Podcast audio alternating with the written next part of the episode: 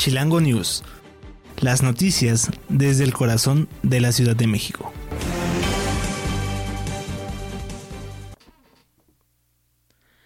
Hola amigos de Electrolien Radio, ¿cómo están? Les saluda Federico Reyes en esta nueva emisión de Chilango News, las noticias desde el corazón de la Ciudad de México. Vamos a iniciar con los temas nacionales, no sin antes recordarles que nos pueden escuchar en Spotify, Radio, Deezer y Seno Radio. Y a mí en Twitter y Facebook, en Twitter e Instagram me pueden encontrar como arroba historias de Ciudad TV y en Twitter como Fede Reyes 22. Iniciamos con las noticias nacionales. Bueno, pues ahora en temas nacionales, la UNAM impugnó la suspensión de la ministra Yasmín Esquivel para que esta casa de estudios, esta casa universitaria no pueda pronunciarse sobre el tema del presunto plagio de tesis. Y es que esta suspensión otorgada a la, a la ministra de la Suprema Corte de Justicia de la Nación, Yasmín Esquivel, impide a la, a la máxima casa de estudios difundir información sobre la investigación que se realiza contra ella por presuntamente plagiar su tesis de licenciatura. Esta acción la impugnó la UNAM y la jueza quinto de distrito en materia administrativa Sandra de Jesús Zúñiga mandó a un tribunal colegiado los recursos de queja para que se analice la queja que interpuso Enrique Grague, rector de la UNAM, así como la presidenta e integrantes del Comité Universitario de Ética, también de la Facultad de Estudios Superiores Aragón e integrantes del Comité de Integridad Académica y Científica de la FES Aragón. Ahora la juzgadora deberá esperar a que el tribunal de colegiado se pronuncie si son fundados o no los recursos de la queja la, jueza que otorgó esta medida cautelar a la ministra para que no se difunda información y para que el Comité de Ética de la UNAM no dicte una resolución sobre el asunto del caso o de la tesis, en tanto se resuelve el juicio de amparo. La suspensión ordena que la UNAM no emita comunicados o realice conferencias de prensa donde se ofrezca información relativa al caso, ya que se debe garantizar la presunción de inocencia.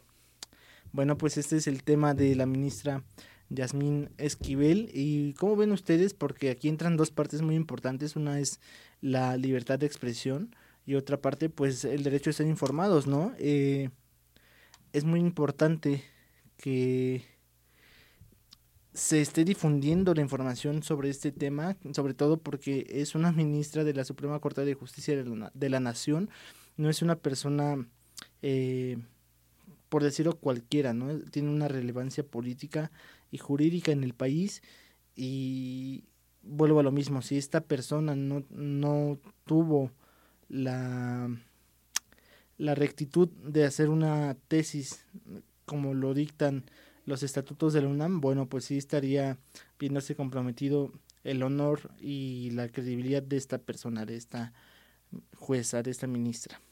Pero ahora nos vamos hasta el AIFA, el Aeropuerto Internacional Felipe Ángeles. Y es que hubo una polémica en donde Luisito Comunica promocionó presuntamente el AIFA, pero ya las autoridades descartaron o aclararon que no hubo un pago de por medio. Este miércoles en la conferencia matutina, eh, Elizabeth García Vilchis mostró el video en el cual uno de los youtubers más influyentes de América Latina habla maravillas del aeropuerto internacional Felipe Ángeles. De acuerdo con esta presentadora, el video de Luisito Comunica a los opositores los hizo enojar muchísimo, esto en palabras de Vilchis, debido a su contenido y por ello los, los opositores lo acusaron de hacer propaganda a favor del gobierno, lo cual él desmintió. Vilchi señaló como falsas estas acusaciones del pago supuestamente que recibió este influencer y por supuesto dijeron que no era verdad, que se trataba de otra mentira, pero que pues estaban agradecidos con Luisito Comunica. Dado con esta declaración pasó el video del youtuber donde cuenta su experiencia de tiempo y atención al llegar a IFA y bueno pues un tema más para este aeropuerto internacional Felipe Ángeles, que ha estado en el ojo del huracán desde hace prácticamente un año que fue inaugurado el 21 de marzo del 2022 y ahora pues siendo el 22 de febrero del 2023 sigue dando de qué hablar y sigue recibiendo quejas y críticas y también por la otra parte comentarios positivos de la opinión pública. Y ahora eh, para también los temas nacionales, les cuento que se informó acerca de, de que la marcha en, a realizarse este 26 de febrero sería en defensa del régimen de corrupción y de García Luna. Esto fue lo que afirmó el presidente Andrés Manuel López Obrador. Y, bueno, eh, reiteró que esta marcha a realizarse el domingo 26 de febrero no tiene nada que ver con la ley electoral, sino en defensa del régimen de corrupción para evitar tocar casos como el de Genaro García Luna. Por ello, dijo que esta manifestación es para, para defender al viejo régimen y aseguró que quienes participarán en la movilización del domingo en contra del llamado Plan B sobre reformas electorales van a decir que el INE no se toca, pero también que García Luna no se toca, y en el fondo que el régimen corrupto y conservador no se toca. Repito esto en palabras del presidente Andrés Manuel López Obrador. También señaló que activistas, escritores y académicos anunciaron que realizarán una segunda marcha por el INE con motivo de defender a este instituto del Plan B de la reforma electoral que presentó el presidente de México y serán 117 organizaciones de la sociedad civil de al menos 82, 82 ciudades de México y el extranjero. Lo que es, bueno, pues los que han sido convocados para participar en esta segunda manifestación a favor del INE. Esta marcha se llevará a cabo este domingo 26 de febrero y la organización corre a cargo por Unidos por México 2024, que además convocó a que también se protesten más de 82 ciudades del territorio nacional y en el extranjero y la concentración llevará el nombre de Mi voto no se vende. Bueno, pues esta es la, información que tenemos en temas nacionales. Llegamos a nuestro primer corte y ya regresamos para conocer qué es lo que pasa aquí en la Ciudad de México.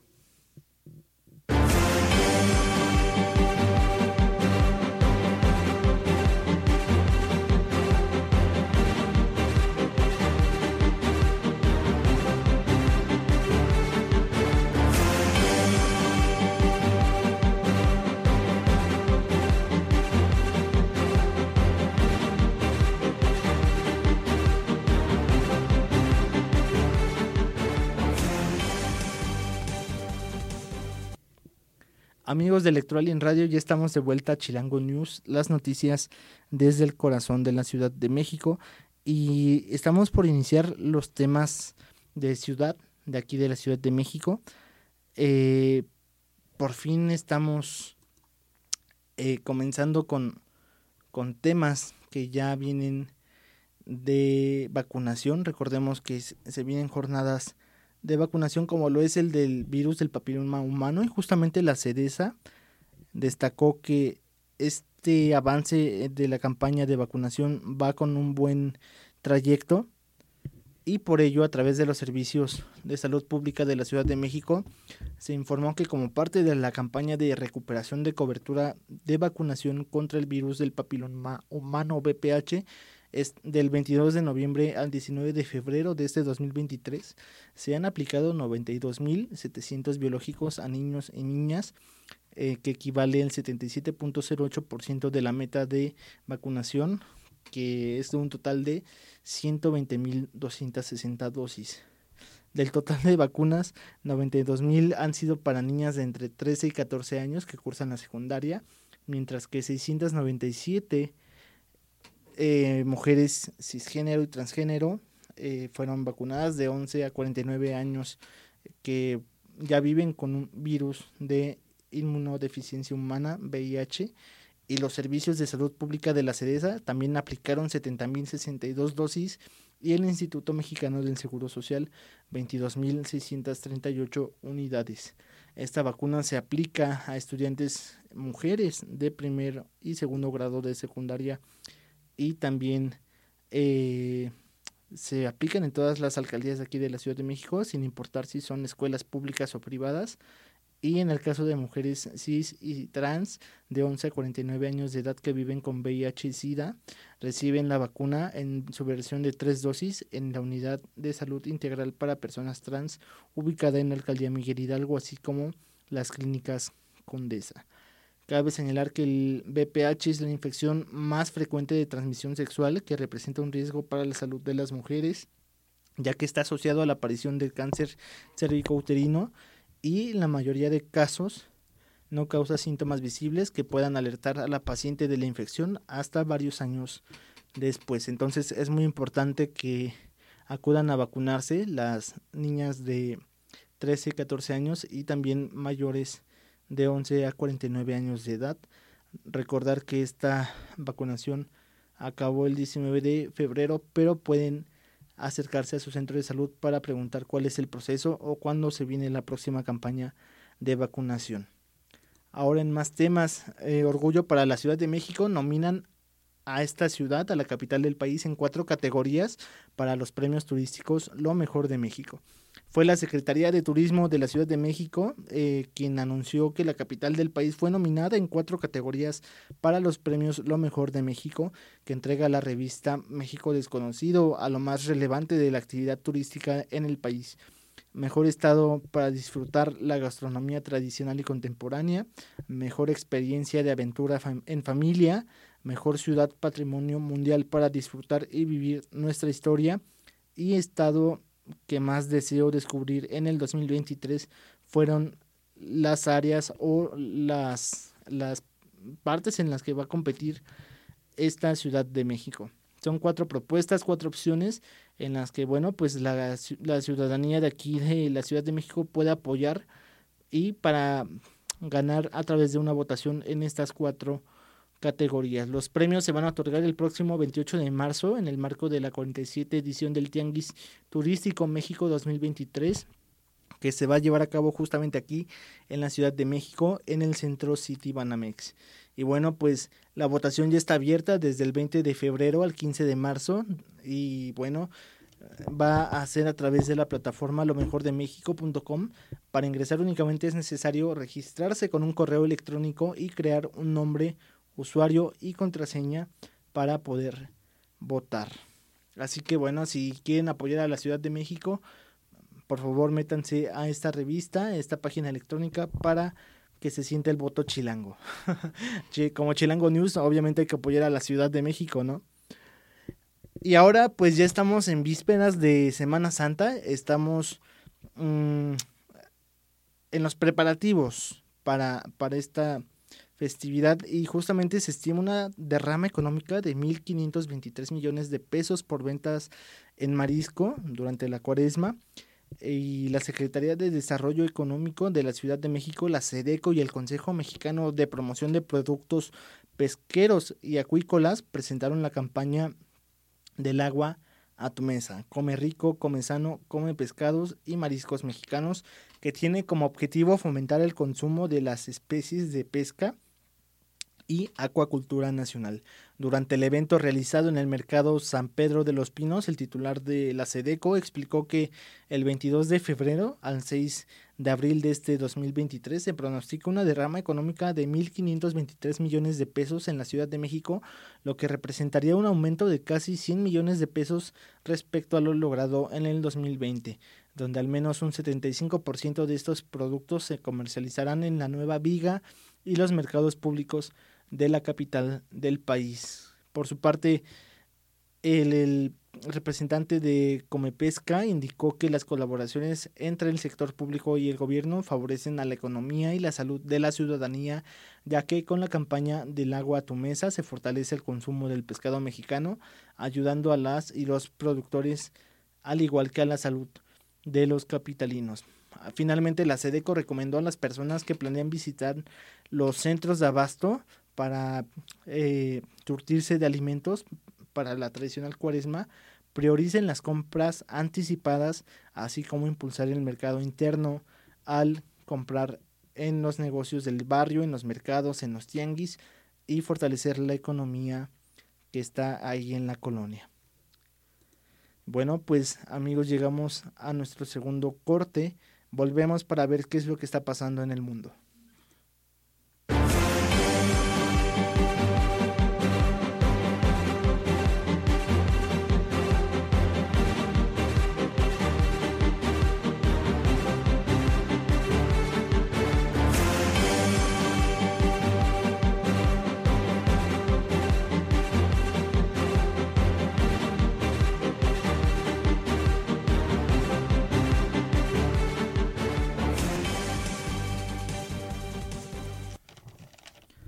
¿Qué tal amigos de Chilango News? Estamos de vuelta en esta revisión de la jornada de noticias. Les recuerdo que nos pueden escuchar en Spotify, iHeartRadio, Deezer y Seno Radio. Y a mí me pueden encontrar en Facebook e Instagram como arroba historias de Ciudad TV y también en Twitter como arroba Federeyes22.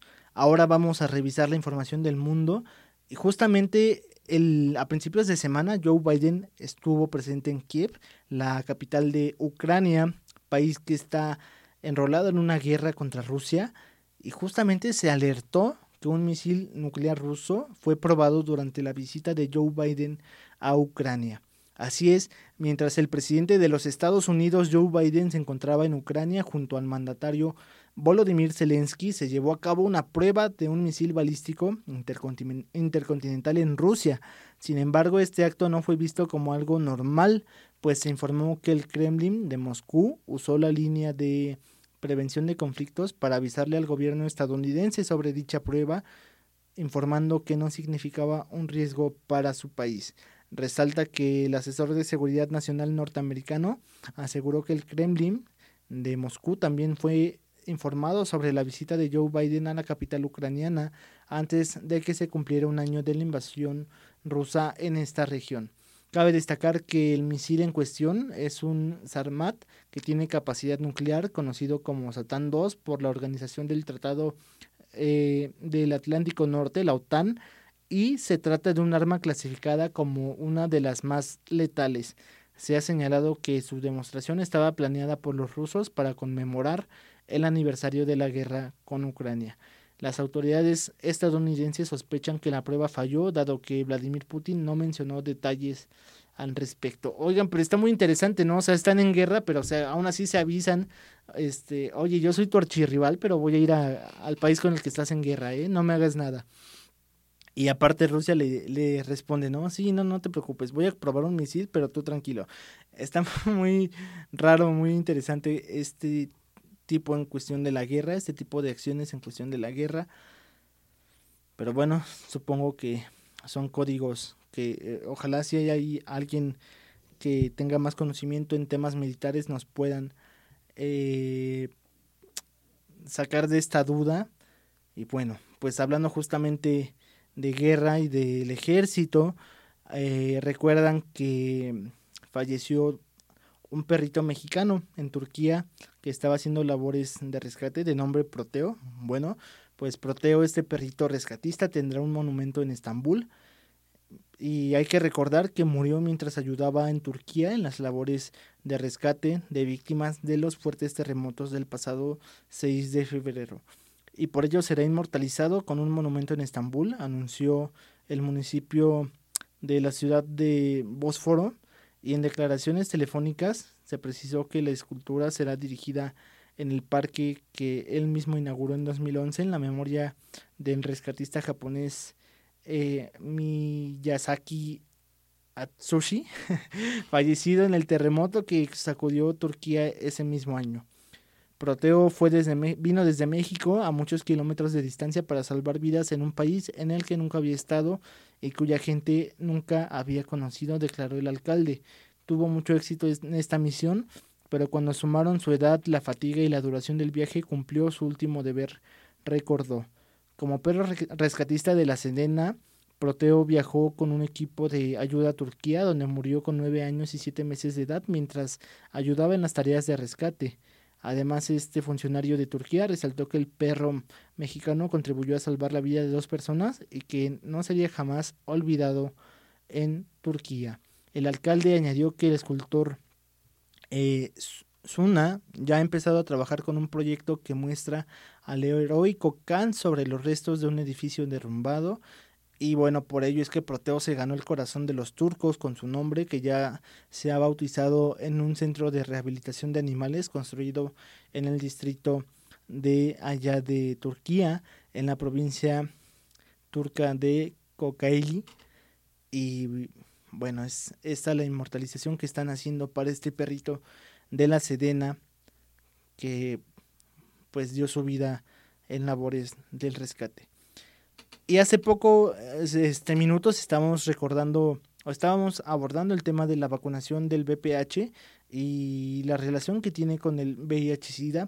Justamente de este último confirman la eliminación del VIH en una persona por tercera ocasión en el mundo. Así es, se registra el tercer caso en el mundo de curación de una persona con virus de inmunodeficiencia humana tras eh, un trasplante de células madre para tratar una leucemia según la revista eh, Medicina Natural y este llamado eh, de la medicina sorprendió y suspendió de forma supervisada la toma de antirretrovirales tras el trasplante en 2018 y después de cuatro años permanece sin el virus en el organismo, señalan expertos. Durante años, la terapia antirretroviral permitió a las personas con VIH reducir a bajos niveles eh, indetectables y evitar la transmisión a otras personas. Pese a este logro, el sistema inmunitario mantiene el virus encerrado en reservorios dentro del cuerpo y si una persona suspende ese tratamiento el virus puede volver a aplicarse. Actualmente la comunidad científica trabaja para encontrar una cura completa que permita eliminar los reservorios, lo cual ocurrió en el caso de este paciente de acuerdo con la revista. Es decir, con este trasplante de células madre se está logrando prácticamente la cura o que no haya registro del VIH dentro del cuerpo humano, que ha cobrado cerca de 40 millones de vidas según la Organización Mundial de la Salud y además se calcula que 38 millones eh, de personas vivían con VIH en el 2021, es decir, con más de dos tercios de ellas en la región de África. Bueno, pues esto es una esperanza porque también eh, este fue un procedimiento que se realizó para tratar el cáncer, pero también ayudó, para, bueno, la leucemia y también ayudó en el tema del VIH-Sida. Esperemos que este avance científico y tecnológico permita, eh, pues, curar a más personas y salvar más vidas. De verdad espero que esto sea lo que suceda. Y bueno, amigos de Chilango News, Déjenme sus comentarios, qué opinan de la información que revisamos el día de hoy. Yo soy Federico Reyes, esto fue Chilango News, las noticias desde el corazón de la Ciudad de México. Les recuerdo que a mí me encuentran en Instagram y Facebook como arroba historias de Ciudad TV y en Twitter como Fede Reyes 22. Estamos en Electroalien, estamos como Electroalien Radio en Spotify, iHeartRadio, Deezer y Seno Radio. Estas fueron las noticias del miércoles 22 de febrero, febrero de 2023. Nos estamos escuchando el día de mañana. Que descansen.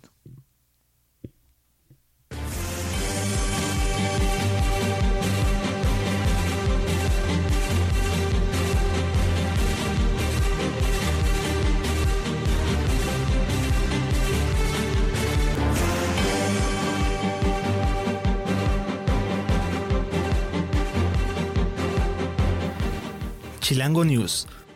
Las noticias desde el corazón de la Ciudad de México.